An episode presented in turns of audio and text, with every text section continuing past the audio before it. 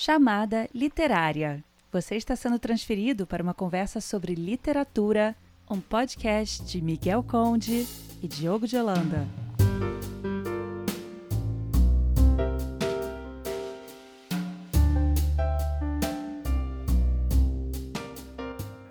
Olá, bem-vindos. Eu sou Miguel Conde e nessa edição do Chamada Literária, meu amigo Diogo de Holanda conversa com o escritor mineiro Luiz Rufato, está lançando o livro de contos A Cidade Dorme.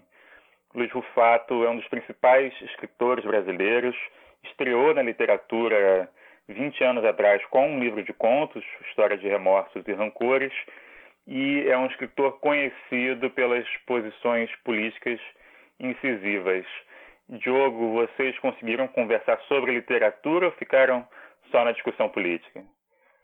Miguel, Rufato gosta de pensar é, a literatura como algo sempre político também. Né? A própria presença da memória nesses 20 contos que compõem essa coletânea é entendida pelo Rufato também como uma preocupação política, já que ele muito de ruim do, que tem acontecido é, no país, como o retorno do autoritarismo, se deve a uma desmemória.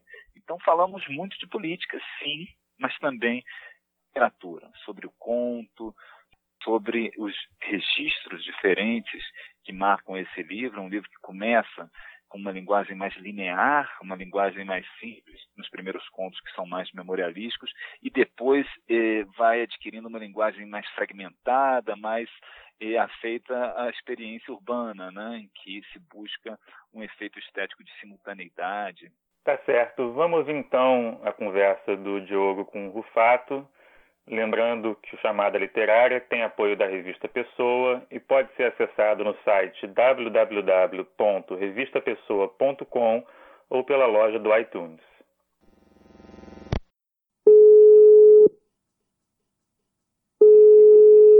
Alô? Rufato? Sim. Ô, Rufato, é o Diogo, tudo bem? Tudo bem, Diogo? Como vai você? Tudo bem, muito obrigado por me atender, tá? Imagina, um prazer. Primeira coisa que me chamou atenção no teu livro foi o título, A Cidade Dorme. Para mim, assim, traz uma imagem bonita, uma imagem de fragilidade, né? Uma imagem que eu diria até inverossímil, né? Na cidade dormindo. E essa inverossimilhança, ela acaba se confirmando no seu livro. As tuas narrativas mostram que a cidade não dorme, como o, o, próprio esse conto que dá título ao livro é, mostra. Assim como outras narrativas, em outras narrativas, os, os protagonistas também não conseguem conciliar o sono, seja por situações de violência, seja pelo assédio de lembranças, de angústias. Enfim, é um livro que é atravessado pela insônia, apesar desse título. O que, que, te atrai nesse estado da insônia? É engraçado, Diogo, porque assim, há umas questões nessas questões todas que você colocou, né? Primeiro é o seguinte, eu sou uma pessoa que tem um sono maravilhoso, eu durmo super bem. eu não padeço de insônia, assim, não, nunca padeci de insônia, durmo muito bem.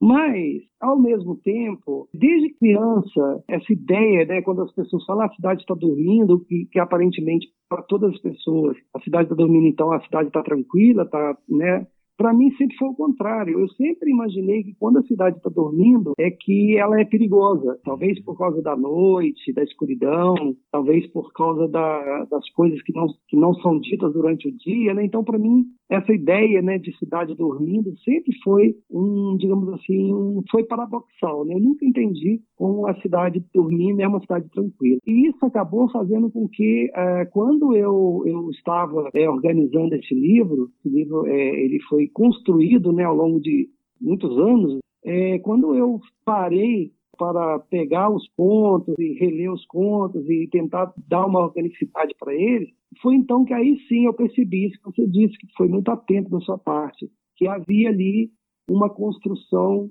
essa incapacidade de dormir ou, ou talvez assim essa angústia, né, com relação ao que acontece na noite, ela estava presente de maneira direta ou de maneira indireta em vários, em vários momentos. E aí, quando eu peguei, tinha lá já o conto chamado A Cidade Dorme, falei, puxa vida, esse conto aqui ele é, não só ele, o conto, mas também o título dele é emblemático das narrativas todas, né?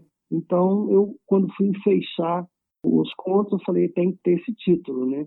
Fiquei bastante feliz com o resultado, assim, do conceito que ele perpassa. Exatamente. Os contos, por mais que tenham aí uma.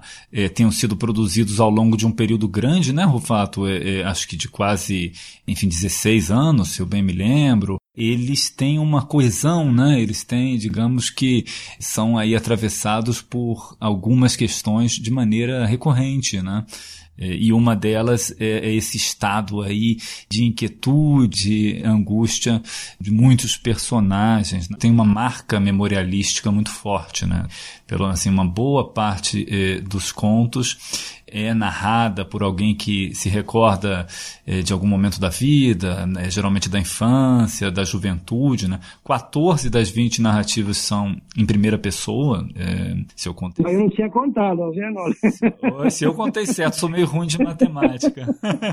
Mas, e, e, muitas delas, né, Rufato, nos remetem a elementos que a gente associa à sua biografia. Né?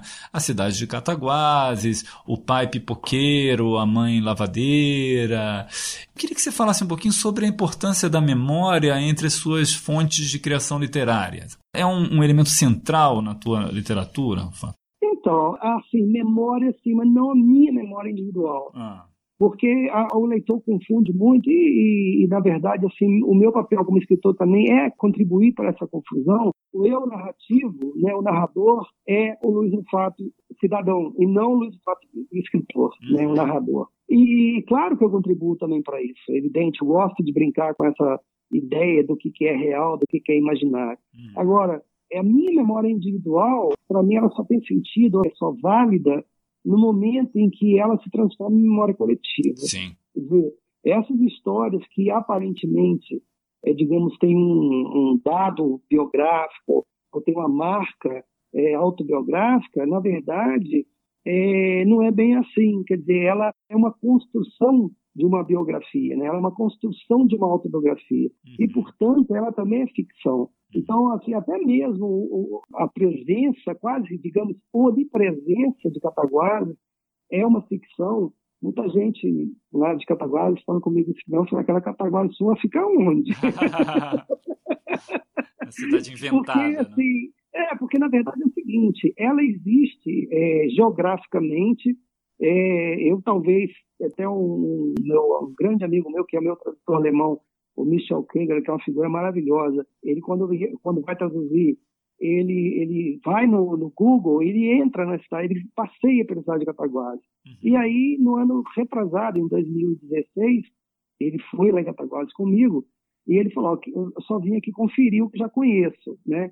E, e ele falou, olha, eu consigo andar e caminhar pela cidade é, que existe por meio da cidade ficcional. Uhum. Só que eu e ele também sabe disso, que na verdade aquilo ali não é verdade. Sim. Quer dizer, tudo ali que existe está lá registrado, etc e tal, mas é uma reconstrução memorialística. Uhum. E como tal, ela é ficção, né? ela não é não é real, não é concreta, né? ela é ficção. Passou no plano da ficção. Agora, o fato mesmo num plano coletivo aí, de uma é, reconstrução de uma memória coletiva, a memória está muito presente no livro. Assim, e isso Sim. você pode não falar diretamente da sua vida, mas fala de como é, você percebeu determinadas épocas, como você é, traz de volta uma sensibilidade daquele momento. Né? Enfim, você, é um, um trabalho que você faz de é, retorno ao passado, né? Exato. Você, o esquecimento é, é, algo que te preocupa? Você é, escrever é, em alguma medida, lutar contra o esquecimento? Sem dúvida. É, eu acho, inclusive, assim, como é, essa é uma grande preocupação, não só como escritor, como cidadão também, porque eu, eu acho que talvez a, a grande marca da sociedade brasileira seja uma frase que a gente diz muito e que vale tanto para a questão individual quanto com as questões coletivas, que é assim, não vamos falar sobre isso, Sim. bola para frente, é, esquece isso, né? que é uma coisa que a gente faz muito recorrente na sociedade brasileira, que é o que nos torna, no meu ponto de vista, uma sociedade neurótica, uma sociedade do ponto de vista psicanalítico doente, né? porque a gente não enfrenta o, o nosso passado. Quer dizer, o que aconteceu, a gente, ao invés de sentar e tentar discutir, ou, ou individualmente ou coletivamente, a gente prefere colocar uma pedra sobre aquilo e ir para frente, né? Então, assim, eu acho que o meu papel como escritor é também, além de tentar resgatar um, digamos assim, um universo que está, é, que sempre esteve ausente no, no, no, no âmbito da, da, literatura brasileira, que é a classe média baixa, né, que é o mundo do trabalho, esse ambiente do trabalho, mas é também tentar resgatar o nosso passado, seja esse passado mais óbvio, né, que é o passado da imigração, que é o passado da, de uma sociedade desenraizada, mas também esse passado menos óbvio, que são os grandes, grandes momentos políticos da sociedade brasileira, né? como a questão da ditadura militar, né? como a questão da tragédia que foi essa tentativa de industrialização à força que houve no Brasil na década de 50, que se estendeu até a década de 70. Né? Então, eu acho que, que é uma maneira é, de você estar o tempo inteiro é, dizendo não ao esquecimento, né? dizendo é, que realmente assim, nós temos que pensar sobre o que nós fomos para a gente tentar descobrir o que, que nós queremos ser no futuro. Né? Esse teu livro aí tem inclusive eh, pelo menos eh, dois contos que fazem eh, menções explícitas e que trazem episódios bastante duros da ditadura militar, né, que atingiram os personagens, né? Você diria que nesse momento do país é mais imperativo lembrar da ditadura militar? Ah, sem dúvida. A grande preocupação que nós temos, porque, veja bem, se a gente pensar o que é a história política do Brasil, nós vamos ver que é, boa parte da história política do Brasil ela foi um império absolutista e o restante foi um, uma sucessão de ditaduras com pequenos momentos de, de, de respiro democrático, né? pequenos mesmo. E, e portanto, a, digamos que a nossa, a nossa memória não é uma memória de democracia, é uma memória de ditaduras. Nós conhecemos muito mais, até, digamos assim, DNA, o nosso DNA é muito mais é, de regimes fortes, totalitários, do que provavelmente democracia. Uhum. E, portanto, nós temos muito pouca experiência é, coletiva com, com o diálogo, com as tomadas de decisões é, por, por, sistema representativo. Né? Uhum. Então, eu acho que uma sociedade assim, ela corre sempre um seríssimo risco de dar passos atrás. Uhum. E, nós vimos aí num, num processo democrático é, bastante, digamos, complicado, mas enfim, as coisas estavam caminhando de alguma, de alguma maneira, só que sempre há aquele olhar, sempre há aquele, digamos, aquela espreita, né, de da volta de uma de uma de um regime totalitário. E hoje, neste momento especificamente que nós estamos vivendo, dizer, nós temos aí um caldo de cultura é, fortemente é, entrelaçado com o pensamento autoritário, né? Uhum. Seja pela discussão a respeito da judicialização do, da sociedade brasileira de um lado, seja pelo aumento, né, ampliação do poder da, do, do fundamentalismo cristão, principalmente dos evangélicos, na, na representação no Congresso, né, seja no crescimento bastante preocupante da extrema-direita no Brasil, e seja mesmo pelo próprio fato de nós não termos partidos políticos de verdade hoje que pudessem responder é, de maneira clara a uma demanda democrática. Né? E, portanto, eu acho que a gente é, refletir sobre o que foi o período militar, né, que não dá, quando algumas pessoas vêm amenizar, não tem que amenizar nada. O regime militar, a ditadura, foi extremamente cruel e extremamente nociva à população brasileira de uma maneira geral, principalmente as pessoas mais pobres. Então, assim, nós temos que ter esse cuidado para a gente poder pensar, olhar para trás e para a gente não tomar decisões equivocadas e depois nós nos lamentarmos profundamente ao longo dos próximos décadas, talvez. Rufato, eh, se você fizesse hoje aquele seu discurso da Feira de Frankfurt, aquele que eh, tanta polêmica causou, você acha que ele seria eh, mais duro, teria o mesmo tom? Como é que seria? Então, você sabe que é uma, essa é uma questão que ultimamente vem me fazendo. é o seguinte, é, exato, porque, veja bem, é, eu acho que, na verdade, eu, eu infelizmente, eu digo isso com, com muito é, pesar, né? Eu acho que, infelizmente, embora ele tenha sido pronunciado em 2013, ou seja, há cinco anos, é, ele tem uma, ele tem uma atualidade terrível. E mais que isso, eu, se tivesse que mudar alguma coisa no discurso hoje, eu, a única mudança que eu faria é que tem um pequeno trecho, um discurso inteiro, hum. que eu falo alguma coisa parecida assim, mas avançamos em alguns pontos. Sim. E eu tiraria isso porque é, é de lá para cá, é, esses pequenos pontos que nós tínhamos avançados, nós recuamos. Uhum. Recuamos, às vezes, até mesmo para antes de 2013.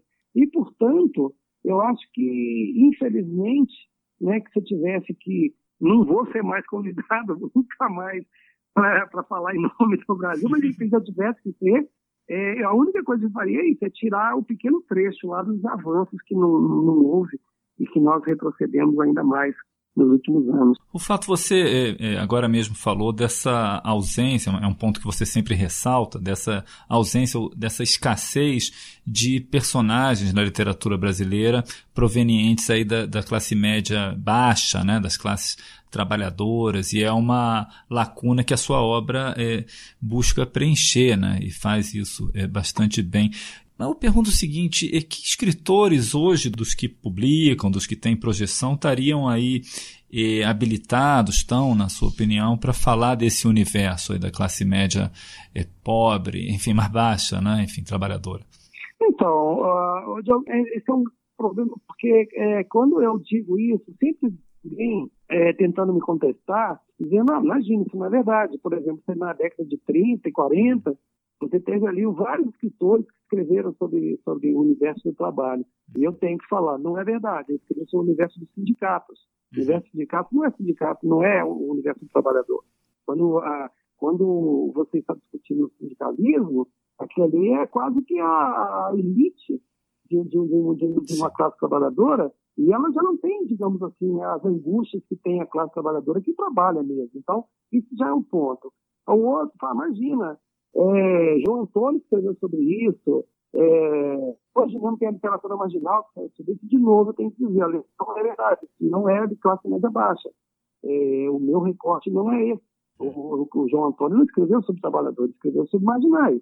E muito bem, aliás, muito bem. E a literatura marginal, ela privilegia a, digamos assim, a violência é, é, da, da, da, das comunidades e também não é o, que me interessa como escritor. Uhum. Né? O que me interessa como escritor realmente é o indivíduo, é a singularidade do cara que trabalha de manhã, quer dizer, que sai de casa de manhã e só chega à noite e, enfim, ganha um salário mínimo por vez. É essa que é a minha discussão. Agora, e diante disso, eu, te, eu, eu, eu, fico assim, até sem jeito de responder a sua pergunta, porque eu diria para você assim, olha, eu, eu realmente desconheço sabe? Alguém que, que realmente esteja trabalhando com esse universo específico. O Rubens Figueiredo tem um romance maravilhoso sobre, sobre, sobre esse, sobre aspecto. O que é o Rony Volta Jatobá tem uma parte da obra todo dia dedicada a essa questão, hum. né?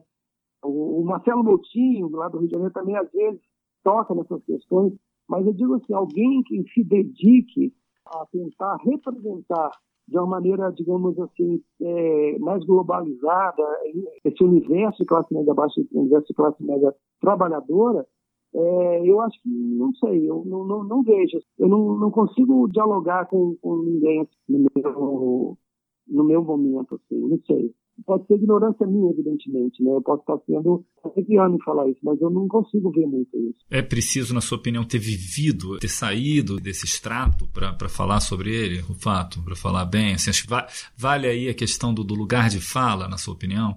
Então, esse é um aspecto bastante interessante. Veja bem, não é que nunca houve escritores que saíram de classe média baixa e se tornaram escritores. Até houve vários ao longo da nossa história, não vários, não, mas alguns. E só que uma boa parte deles, eu diria até mesmo a maioria deles, é, simplesmente eles não quiseram discutir esse assunto. Eles até talvez, e aí eu acho que essa é a grande crueldade da sociedade brasileira, até talvez para serem aceitos como escritores, eles tiveram que escrever sobre outros assuntos que não esse. Né? Um, isso é um dado para mim que eu acho interessante. O outro é o seguinte, como eu disse, a literatura ela, infelizmente, nesse ponto, ela é exclusivista.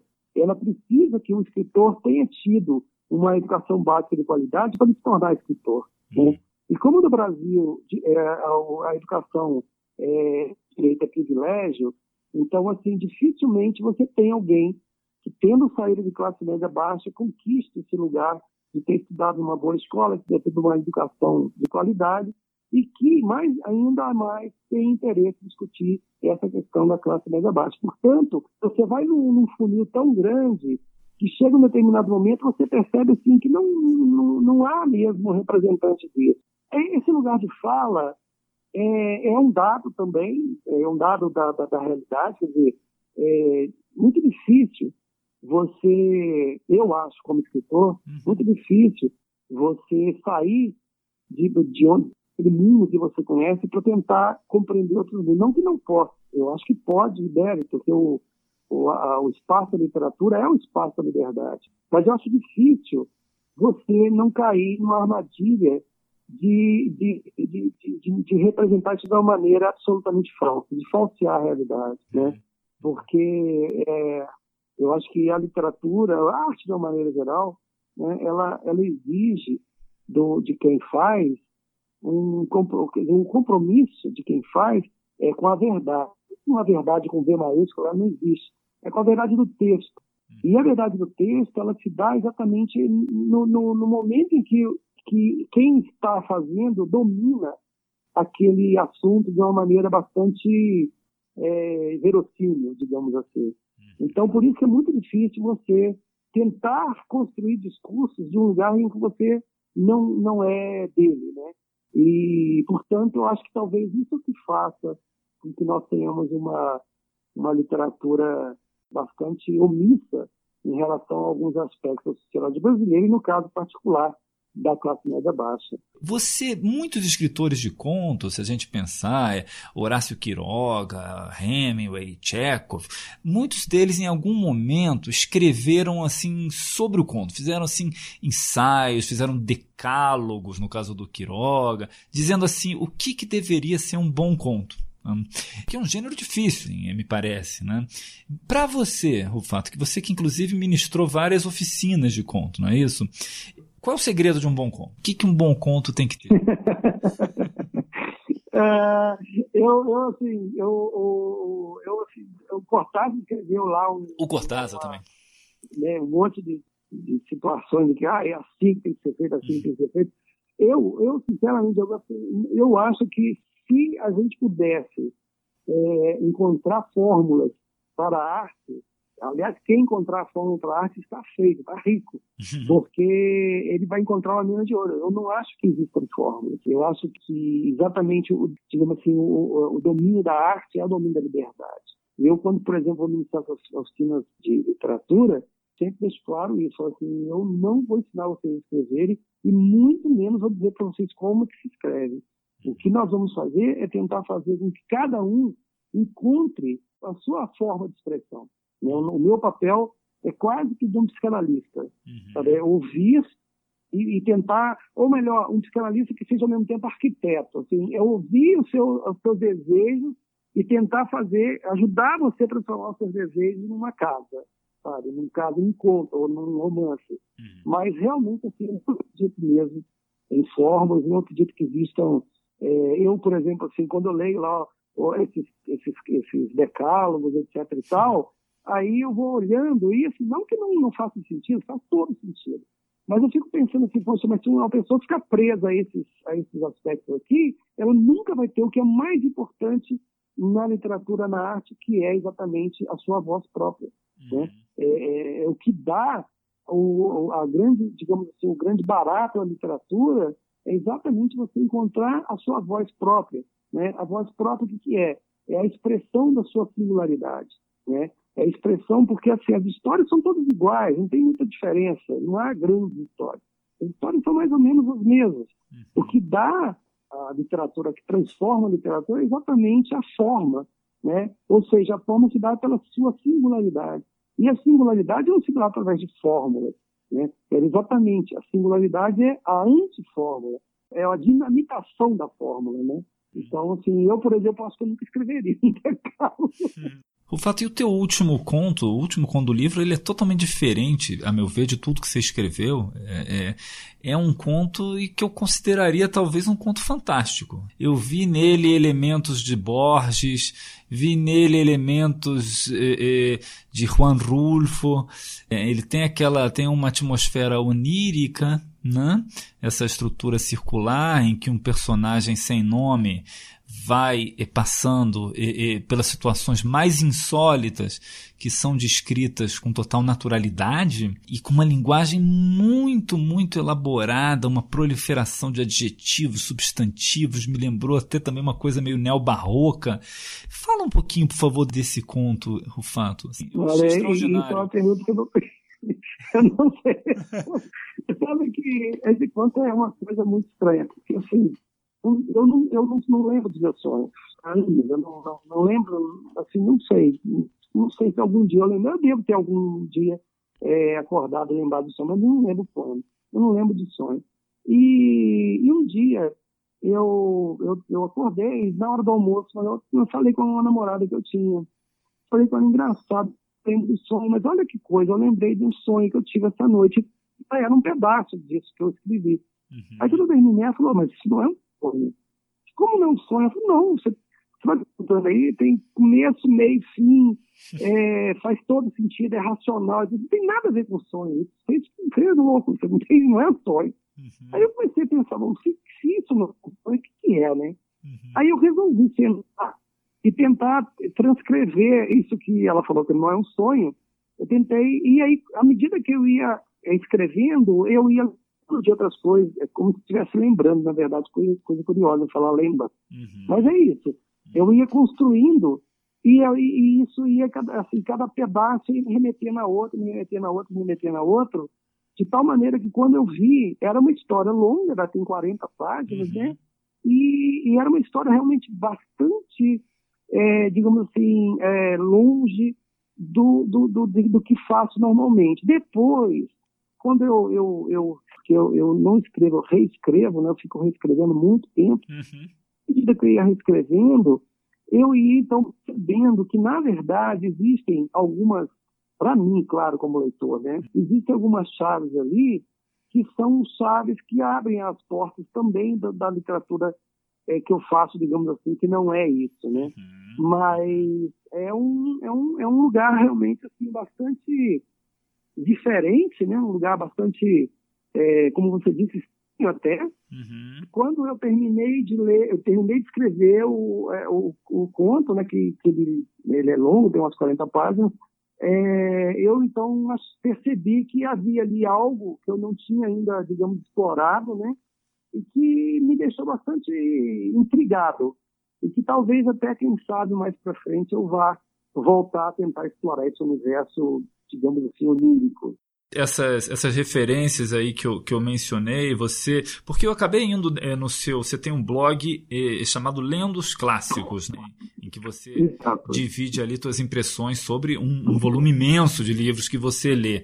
E aí eu vi que em 2015, 2016, você leu muitas coisas de literatura fantástica. Você leu. Exato. Você leu Borges, você leu a coletânea que o Ítalo Calvino organizou, você leu é, Pedro Páramo que enfim pode não ser estritamente fantástico, mas está mais ou menos no universo. Você é, é, reconhece assim alguma influência ainda que é inconsciente dessas leituras, Rufato, nesse nesse texto aí? Olha, embora eu, eu, quer dizer, minha clave sempre tenha sido literatura realista, né, mas eu tenho uma paixão imensa por literatura que foge ao realismo, né, chamada literatura fantástica. E naquele momento específico, eu estava exatamente é, tentando compreender o que eu estava fazendo, porque eu estava exatamente entrando num, num, digamos assim, num caminho que eu não conhecia muito bem, né? Então eu falei para o Xavier, onde que está, onde, que, onde estão as chaves dessa, desse caminho, né? Uhum. E, e para mim é muito interessante, porque assim, você falou do Rufo, né? Eu, uhum. realmente, para mim, assim, é um dos grandes escritores, realmente para mim, assim, ele é, ele está, ele, é, ele ocupa um lugar assim no meu, no meu imaginário bastante particular, junto com uns quatro ou cinco a mais só. Uhum. E, e o Borges, porque são, inclusive parece que não tem nada a ver o Borges com o Ruff, não tem uhum. mesmo, mas o Borges tem o que eu gosto demais, que é uma coisa que, chama, que, eu, que eu chamaria de procedimento fantástico, sabe? Uhum. Que é você é, assim, dar ao fato uma naturalidade de tal forma que ela parece que é real. Uhum. Né? Que, que, no momento assim você só começa a questionar aquilo ali por causa de, de fatores, da, de outros fatores, mas assim é tão real, né, que você fala, você não pode ser não real, né? E no entanto é não real, né? Uhum. Então, assim, principalmente esses dois autores realmente me me, me, me deixam bastante intrigados e, e, sem dúvida alguma, não vou dizer de influência, porque seria até pedante da minha parte, mas de dialogar com esse caminho, sim, eu acho realmente um caminho muito bonito. Uhum. O fato, posso pedir então para a gente concluir, pedir para você ler um fragmento desse conto, a sessão 2 desse conto, por favor, para a gente dar aí ao ouvinte até uma ideia da, da do, desse texto. Tá certo, é um prazer. Eu vou ler então o segundo capítulo do, desse conto longo que, é, que a gente estava conversando agora, que é um conto onírico chamado A Alegria. Então eu vou ler. Deixei-me candear com meus pés baldios.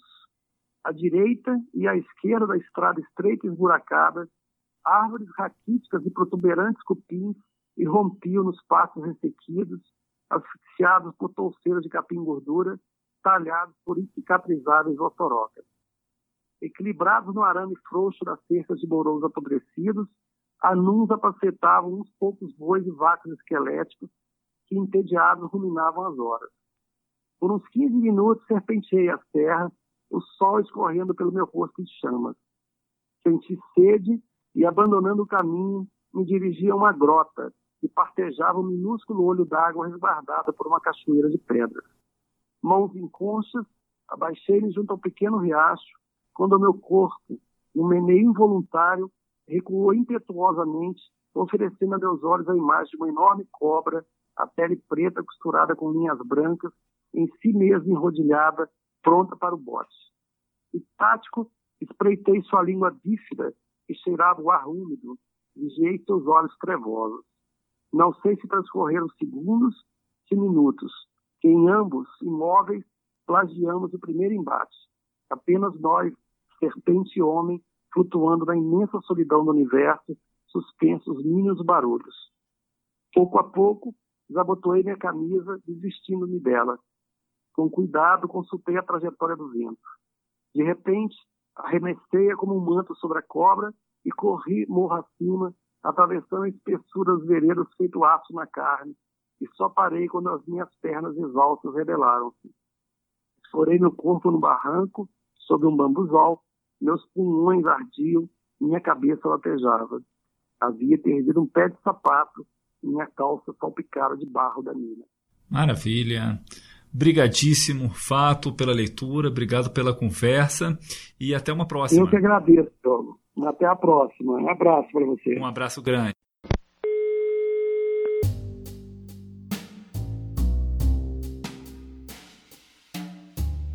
Obrigada por acompanhar o Chamada Literária. Você pode baixar este e os próximos podcasts no site da Revista Pessoa, www.revistapessoa.com ou através do iTunes.